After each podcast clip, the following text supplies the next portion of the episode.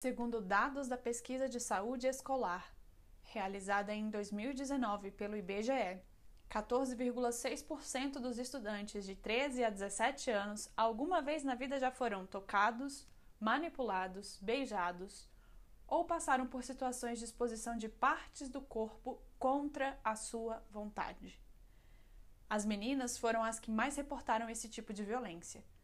Uma em cada cinco adolescentes entre 13 e 17 anos diz já ter sido tocada, manipulada, beijada ou ter tido partes do corpo expostas contra a sua vontade. Ao passo que 8,8% das meninas nessa idade já foram forçadas ao sexo, sendo a maior parte antes dos 14 anos. O assédio sexual pode ter várias consequências para os jovens, podendo criar uma cultura permissiva quando tais atos não são vistos como sérios ou passíveis de punição. O assédio sexual, caracterizado muitas vezes como brincadeira, tende a assumir contorno de estupro. A brincadeira tem consequências sérias: medo, silenciamento, abandono escolar e reprodução de um ciclo de violência. Como podemos dizer um basta para situações de violência? Precisamos falar. Falar para romper com o silenciamento, falar para se empoderar de quem a gente é, falar para construir novos espaços de pertencimento, construir afetos seguros que nos nutre e nos transforma. Por isso, para falar, neste Cula, minha amiga Marina Santiago, trocando sobre violências de gênero e sobre afetos que transformam a realidade.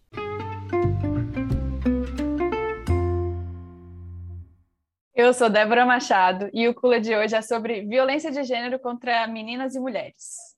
Para trocar ideia, eu chamei minha amiga maravilhosa, Marina Santiago.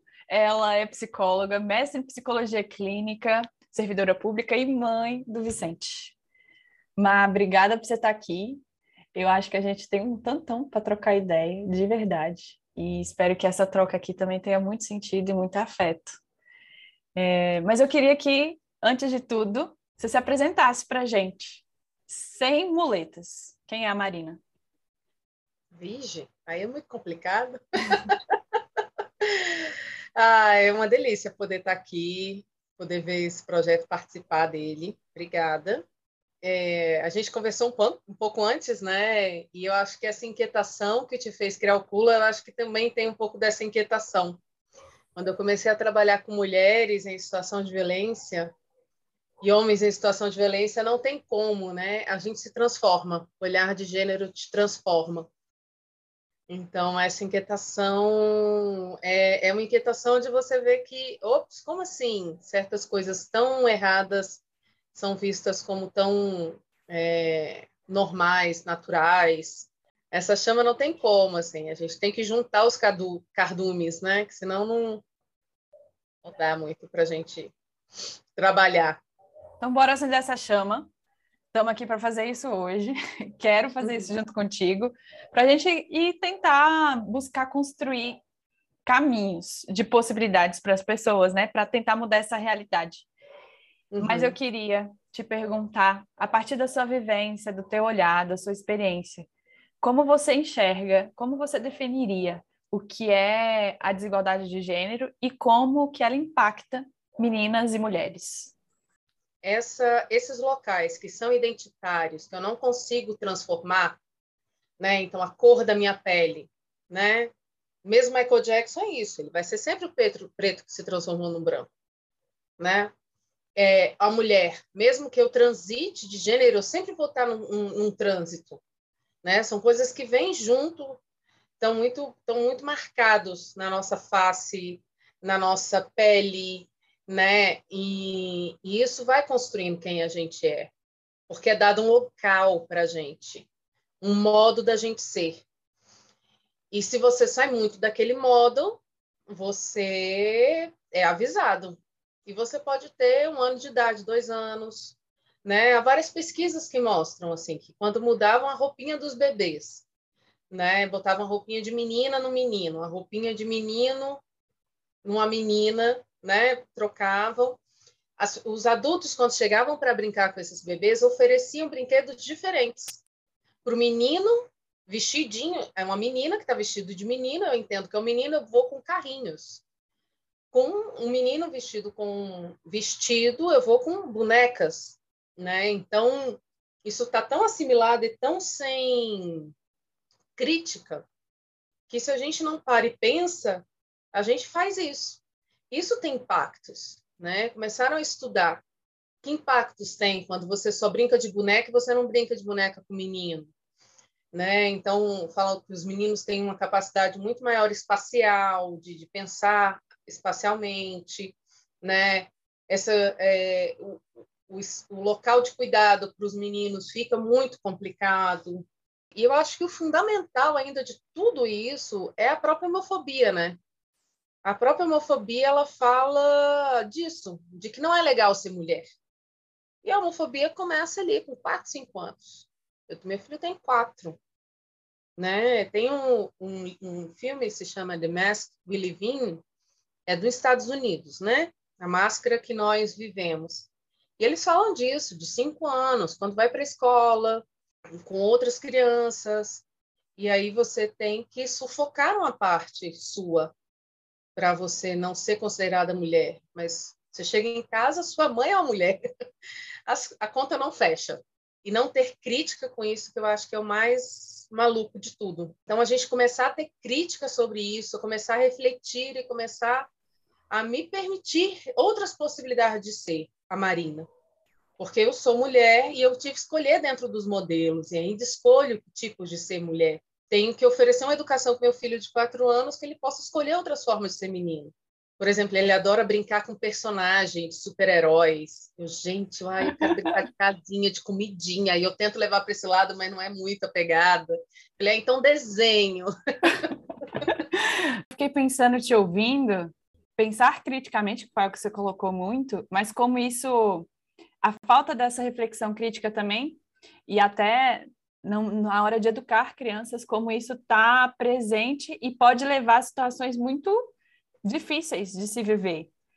Para trazer um exemplo, teve uma campanha da Think Olga uma hashtag, eles fizeram uma campanha publicitária que se chama Primeiro Assédio, isso foi em 2019. E aí, nessa, nessa hashtag, eu fiquei um pouco alarmada com, com o dado. A idade média do primeiro assédio é por volta dos 9 a 10 anos de idade, e a maior parte desse assédio é de meninas, né? Então, sofrido por mulheres. E enquanto elas são crianças, a importância que a gente tem, não somente de pensar criticamente, mas de pensar também e olhar para esse lugar da sexualização dos corpos, né? Que é tão precoce. A sexualização dos corpos dos meninos, de um lado, e por outro lado também o, o peso que se coloca, é, a castração, digamos assim, né? No corpo das mulheres me ajuda a comentar e a pensar sobre isso, lá. Como é que, como é que você nesse lugar de mãe também, na maternidade?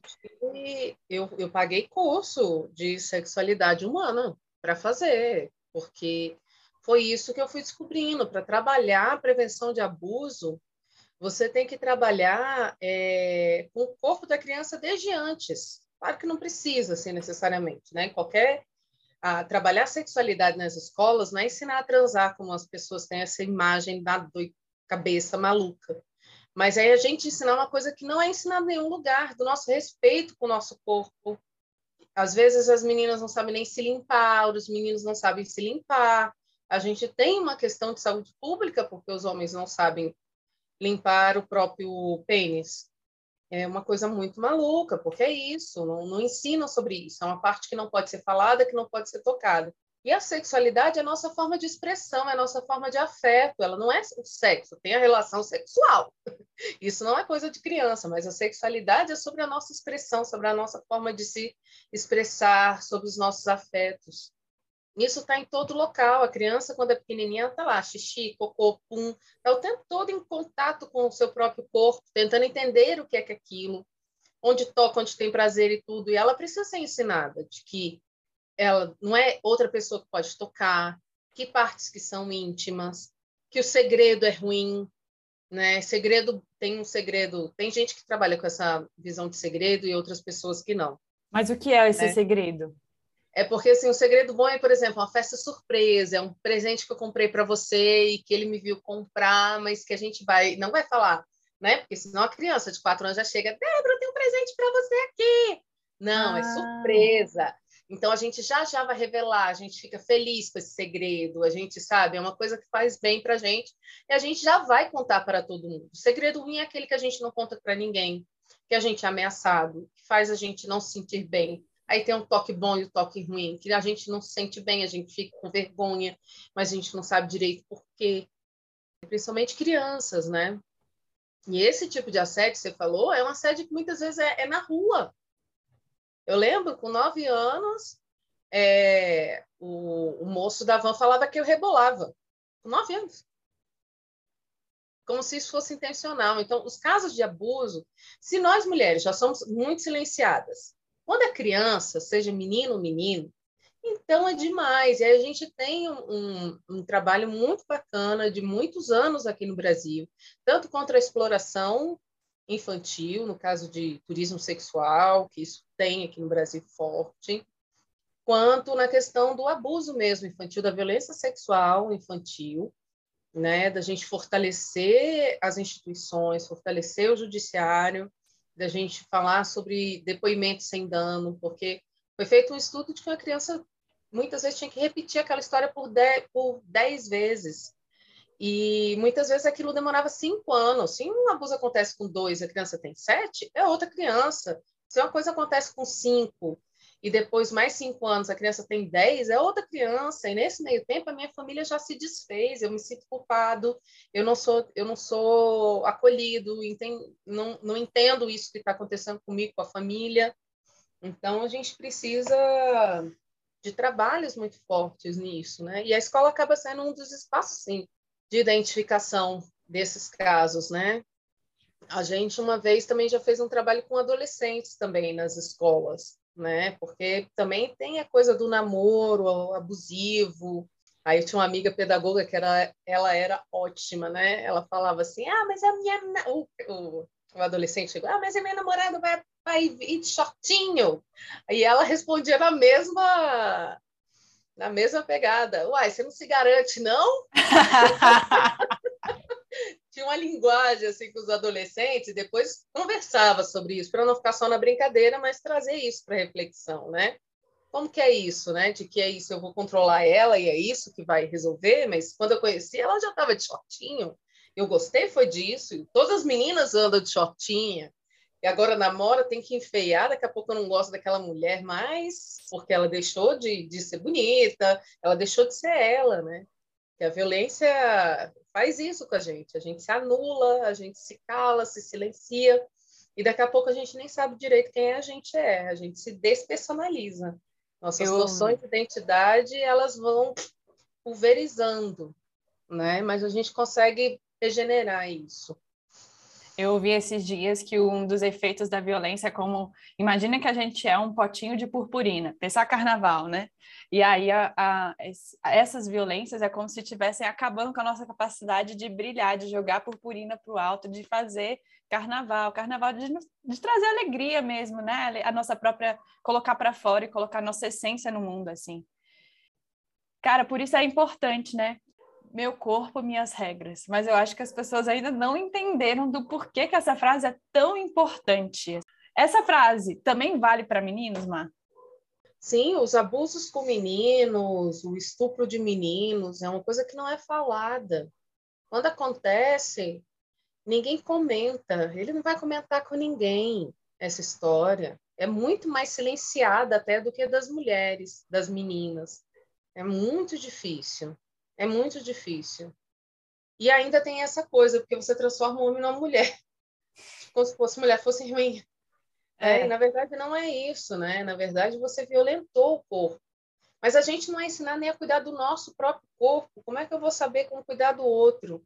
É por isso que a sexualidade nas escolas é tão importante. E a gente vai ensinar coisas básicas. Tem um, um acho que algumas pessoas têm falado sobre o, o, a entrevista da Viola Davis com a Ofra, que ela fez um livro, e ela falava de uma pobreza muito grande que ela tinha, morando no frio, né, sem calefação, sem nada, e que ah, chegava na escola as pessoas falavam que ela fedia, mas ninguém tinha ensinado ela a se lavar, nem os pais sabiam fazer isso. A gente está falando de miséria, de miséria sobre miséria, né? E a gente está falando de uma coisa palpável, né? Mas tem outras coisas de como se comunicar, de como se falar, que ninguém fala sobre isso, né? E aí a gente vai gerando traumas e, e muitas dificuldades que muitas vezes só vai se ver lá na parte mais adulta, né? Que só se reverbera depois, né? É, a nossa educação é muito violenta, né? A gente tem questionado isso muito com os avanços da neurociências ultimamente, né? E aí entra a comunicação não violenta, criação com apego, várias coisas que falam, opa, nós seres humanos, a gente acaba vivendo muito na base da sobrevivência e da ameaça, porque foi assim que a gente sobreviveu. E a gente está se organizando muito em torno disso, e não do relaxar. Que é relaxar e contra todo o modelo da sociedade, né? E é isso que adoece a gente, né? Porque é exatamente é nossa capacidade de afeto, de vinculação, que vai dando sentido para a gente. Mesmo que a gente não tenha ameaça ali naquele momento, a gente vai o tempo todo criando essa ameaça na cabeça e o nosso corpo reage assim. E aí, nesse espaço, como que a gente consegue realmente olhar para o outro, respeitar o outro? Então, mas isso que é muito bacana, quando a gente vai falando sobre cuidado, a gente vai desarmando.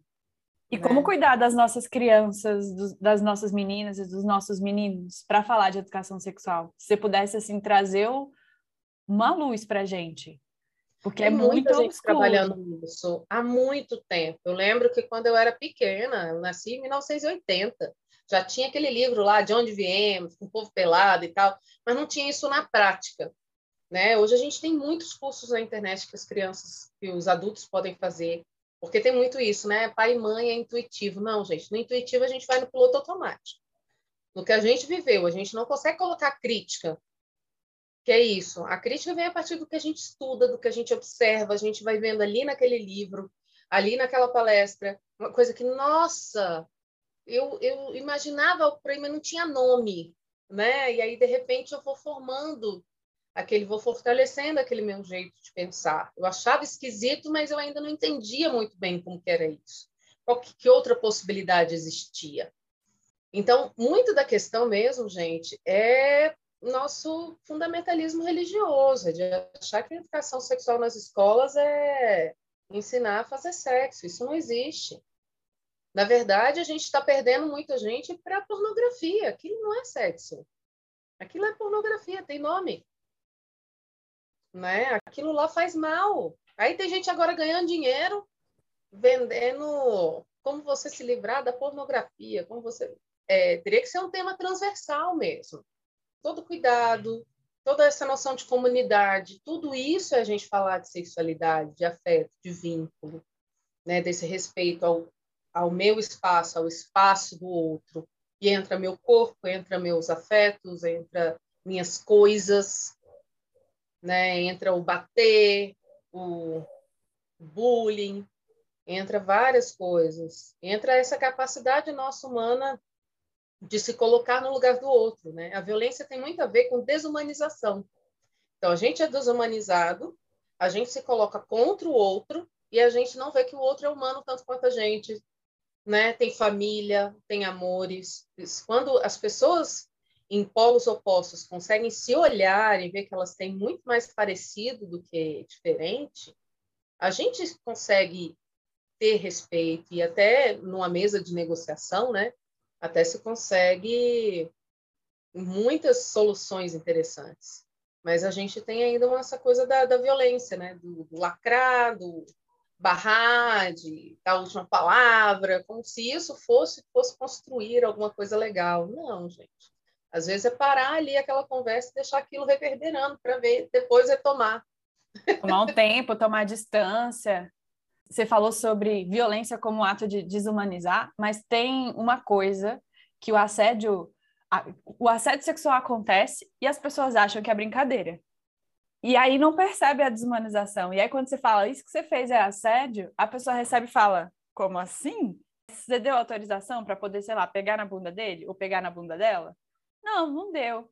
Então, isso, no final das contas, tem a impressão de que isso acaba escalonando para a gente, de certa forma, passar pano para estupros e para diversos outros tipos de violência, que aí a gente só olha e olha muito, porque tem que olhar mesmo, para violências muito graves, extrema, como o caso de feminicídio. Mas também tem outros tipos de violência, né? Violência patrimonial, violência moral, psicológica, tudo isso está presente no meio disso tudo e a gente vai, vai ignorando, vai, vai deixando passar. E aí Cara, como é que a gente pode lidar com isso, Mar? Estamos precisando de ajuda. Vamos criar essa rede de apoio. Eu percebo é isso. Se a gente conversa, a gente vai se fortalecendo, porque nem eu sei muito reagir a um assédio individualmente. O feminismo começou assim, com um grupo de mulheres se reunindo e começou a ver que o que eu vivia, outra mulher vivia, outra vivia. Opa, então o meu pessoal é político por isso. Não é só eu que vivo. Marina vai viver como Marina, né? É único.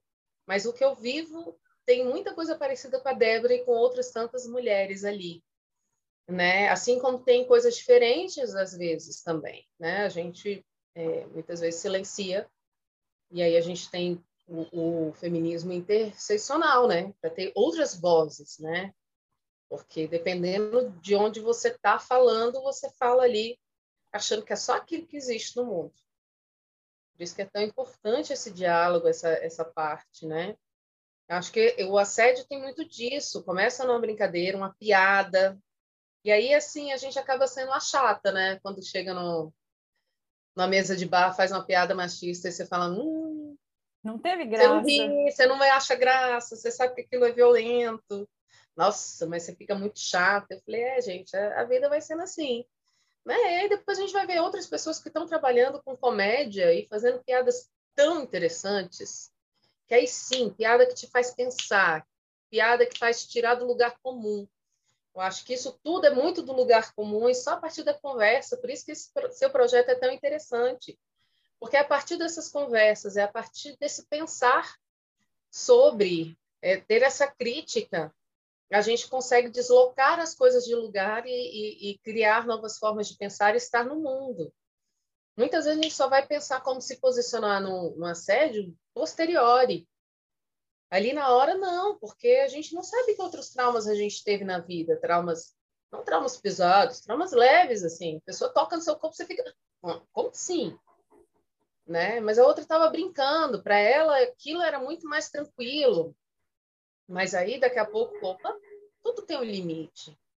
É esquisito, a pessoa sabe quando é esquisito, a gente sabe quando é esquisito. Tanto que a gente, gente percebe uma relação violenta depois a gente começa a ver que é esquisito. Mas a gente não sabe sair muito daquilo, por quê? Porque fora daquelas quatro paredes ali, é tudo muito bonito.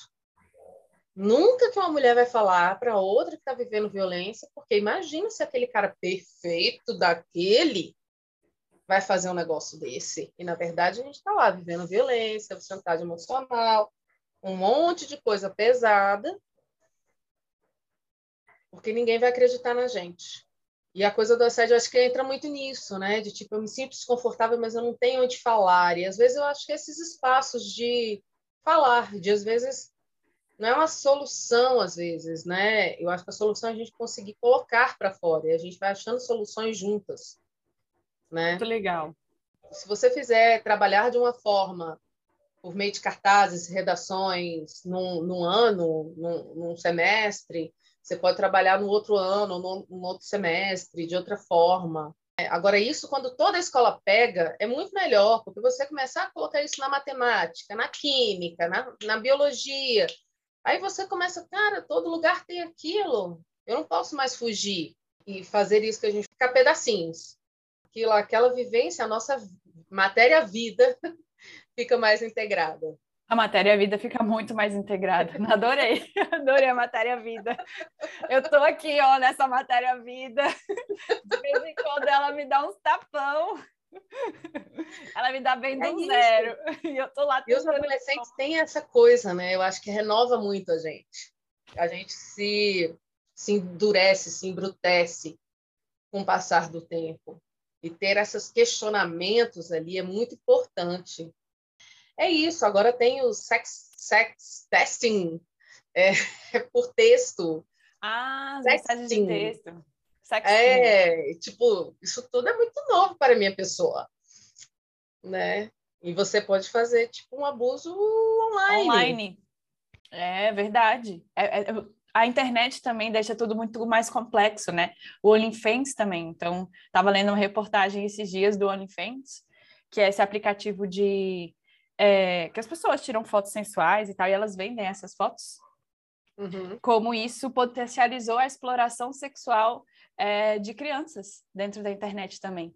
E não tem muita regulação. Olha que problemaço a internet também está criando, né? Então, de um lado, a liberdade da gente poder se expressar de, do jeito que quiser, mas por outro lado, cara, a gente tem que, que olhar para a juventude, para as crianças com muito cuidado, com muito carinho. E você está falando muito sobre repensar essa matéria-vida. Traz um exemplo. Teve alguma coisa na sua vida que você teve que repensar nessas questões é, nessas situações mesmo, assim, de violência, de assédio, ou de educar do cuidado? Ah, o tempo todo, o tempo todo. Às vezes cansa. Tô cansada disso.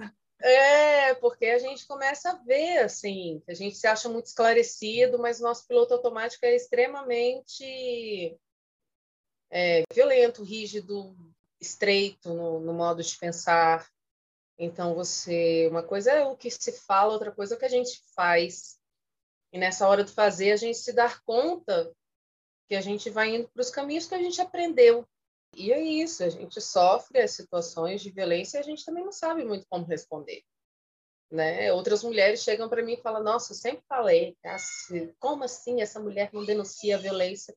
Quando aconteceu comigo, eu voltei 20 anos atrás do mesmo jeito que eu ficava paralisada quando eu apanhava quando era pequena. Sim, sim. Né? Então, assim, é isso. E se a gente não tem esses espaços em que eu possa procurar ajuda, em que eu possa conversar com outras pessoas, né, que eu me sinta bem, eu vou continuar nesse espaço do trauma, nesse espaço da violência, nesse espaço reeditando isso, sem saber direito como que é isso. Você conhece alguma iniciativa que apoie as, é, as vítimas uh, de violência doméstica, de violências de gênero, para a construção Sim. dessa rede de apoio, de diálogo, para fortalecer esse. Sim, eu, eu trabalho num dos serviços de violência doméstica. A gente tem. Antigamente, a gente tinha delegacia da mulher para casos extremos e casa-abrigo, que era um local que a mulher é vítima, mas para proteger a vida dela, ela tinha que sair da vida dela, da casa dela, das coisas dela, do trabalho dela, tudo para esse local, né? E aí agora com a Lei Maria da Penha, a gente conseguiu os juizados específicos para isso, espaço para reabilitação e, re, e, educação de homens para se conversar sobre sexualidade, é, masculinidades, né? E também a criação do centro de atendimento às mulheres, centro de atendimentos especializados. Que em outros lugares é muito visto o local da família. E nesse lugar da família, as mulheres estão ali só para cuidar, cuidar, cuidar, e quem cuida de quem cuida? E se você tem uma criança e uma mulher em situação de violência, a gente vai cuidar da criança enquanto Estado, mas a gente também precisa olhar para essa mulher, que é ela que vai cuidar dessa criança. Você não consegue cuidar para essa criança por muito tempo. Você precisa ter um, é o cuidador primário ali. Né? Então, tem esses serviços, mas tem várias iniciativas também, é, até online, tem projetos justiceiras para as mulheres que têm assistente social, tem é, advogadas, tem a gente tem plataformas, observatórios também, né? Porque a questão de gênero está em tudo que é lugar. O pessoal da arquitetura começa a ver o quanto é, centrado no homem, a arquitetura é feita. Completamente. Né? A, a mobilidade urbana, em que as mulheres são as que mais usam o transporte público, porque se desloca de creche, de hospital e de escola e de trabalho, né? É, é, com elas que ficam esse tipo de trajeto e, e, isso não é pensado, não é colocado ali na hora de pensar mobilidade urbana. Então a gente tem muito lugar, muito lugar para essa questão de gênero ser, ser colocada. Nossa, muito recente. Você falou dessa daí, eu me lembrei de, da, daquela foto, de uma foto, é um marinheiro vindo da Segunda Guerra e tal, e tem uma mulher de branco, e ele abraça essa mulher, E aí todo mundo olha para essa foto como se fosse a foto mais romântica da vida. E na verdade esse cara encontrou com essa mulher que estava passando na rua, ela era uma enfermeira, estava de casamento marcado, deu-lhe um mata-leão e deu um beijão nela quando chegou na rua. O fotógrafo viu, tirou a foto.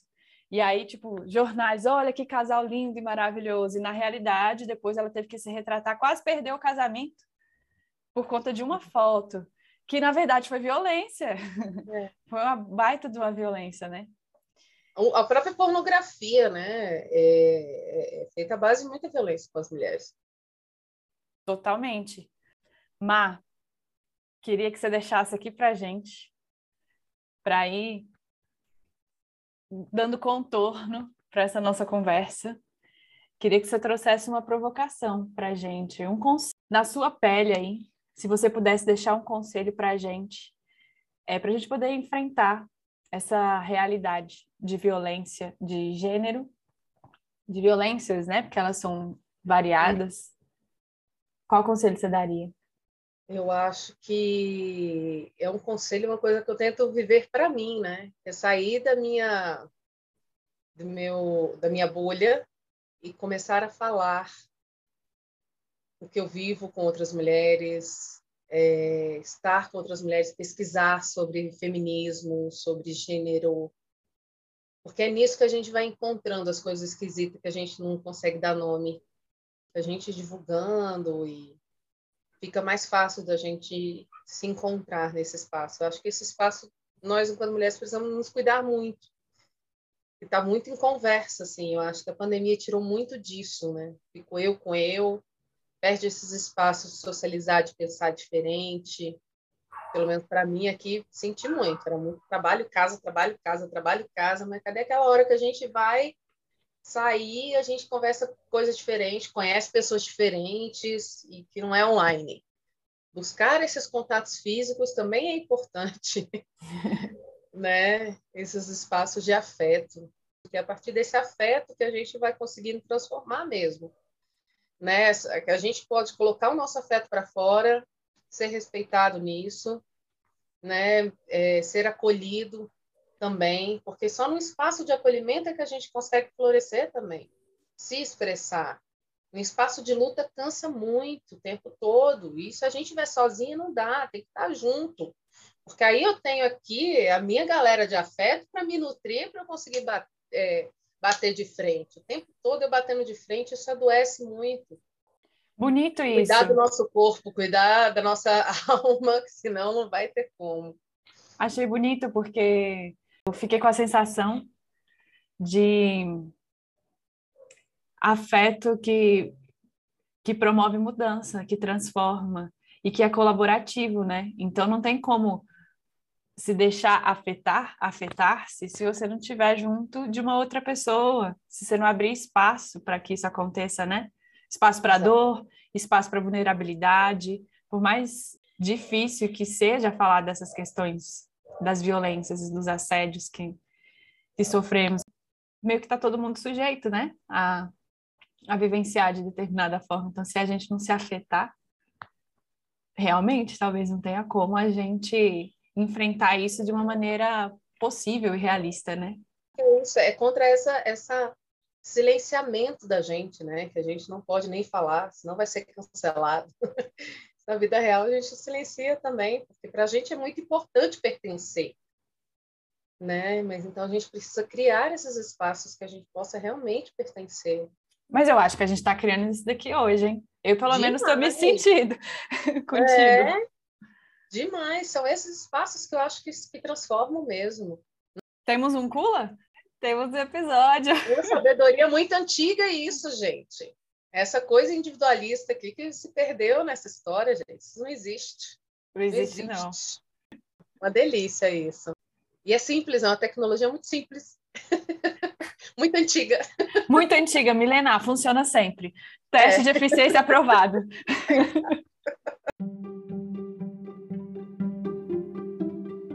você achou desse Kula? Mexeu com algo ou alguma ideia aí dentro de você? Eu quero te ouvir, eu quero saber. A gente pode continuar essa conversa pelo Instagram, arroba Cula Social. Você também pode acompanhar meus textos pelo Medium, arroba debora.fpm.